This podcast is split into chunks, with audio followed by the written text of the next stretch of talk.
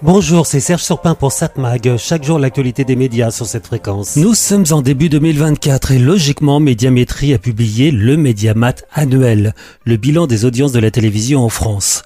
Il confirme l'évolution des tendances constatées ces dernières années, hors période de confinement. Mais cette période exceptionnelle est loin derrière nous heureusement. Et contrairement à ce que pensaient ou même annonçaient certains, presque aucune de nos habitudes prises à cette époque n'ont été conservées.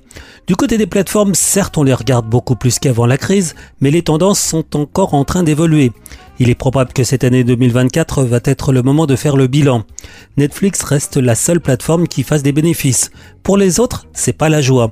Il est presque certain que des décisions devront être prises. Certaines vont certainement soit fusionner, soit disparaître. On voit aussi la montée en puissance des formules avec publicité, on en reparlera.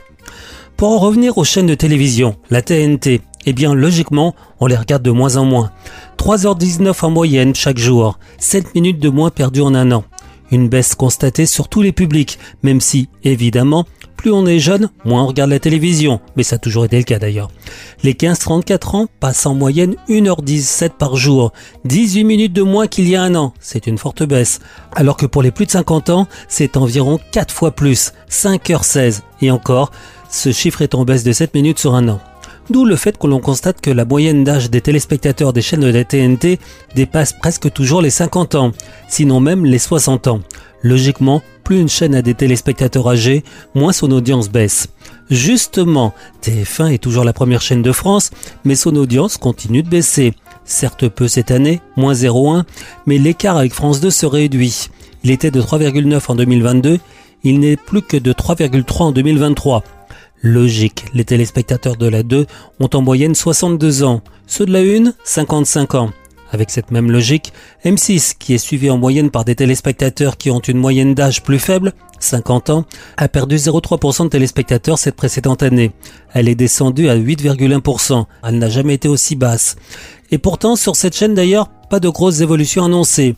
Certes, la fusion avec le groupe TF1 n'a pas pu se faire, elle avait gelé presque tous ses projets, mais si TF1 a semblé réagir depuis, rien du côté d'M6 qui a gardé le même patron et ses mêmes émissions. Les nouveaux programmes ne semblent pas vouloir prendre racine.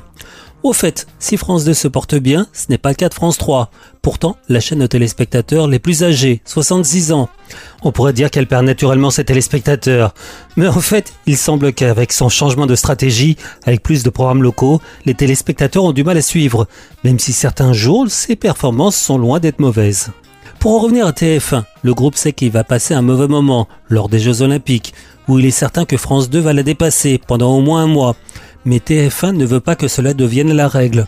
D'où le lancement d'une nouvelle matinale, le relancement de Plus belle la vie, que France 3 a laissé tomber, et le lancement d'une nouvelle plateforme TF1+, et une mise sur elle pour reprendre quelques points d'audience. D'autant plus que Médiamétrie change sa mesure d'audience et prendra de plus en plus compte les plateformes. Du côté de ce que l'on appelle les chaînes de la TNT, C8 est remonté au niveau de TMC. Justement, le groupe Canal+, dont fait partie C8, est le groupe qui progresse le plus cette année, plus 0,5 points au global, soit plus 0,3 pour C8, plus 0,2 pour CNews. Cette dernière se rapproche d'ailleurs petit à petit de BFM, mais celle-ci reste loin devant cette année, 3%. Mais on on sait qu'en décembre 2023, CNews et BFM ont affiché chacune 2,6%. Une tendance à suivre. On reviendra sur ce sujet dans les prochaines chroniques. Toujours au niveau des résultats par groupe. Certes, France Télévisions est toujours devant groupe TF1, mais l'écart se réduit. Groupe France Télévisions est à 28,6%, en baisse de 0,5 sur un an. Et Groupe TF1 est à 26,9%, plus 0,3 sur un an. Du côté du groupe Altis BFM RMC, c'est vraiment pas bon. 6,6 au global, une baisse de 0,5 points. À noter qu'il ne sera pas possible de procéder à la même étude pour l'année 2024, puisque Médiamétrie, comme je vous l'ai déjà dit, va faire évoluer ses mesures d'audience, et en tenant plus encore en compte les plateformes, ainsi que l'audience de ceux qui n'ont pas de télévision chez eux.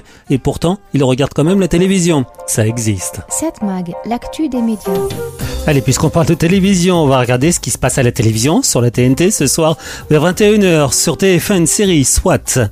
Sur France 3, une série policière, Poulet grillé.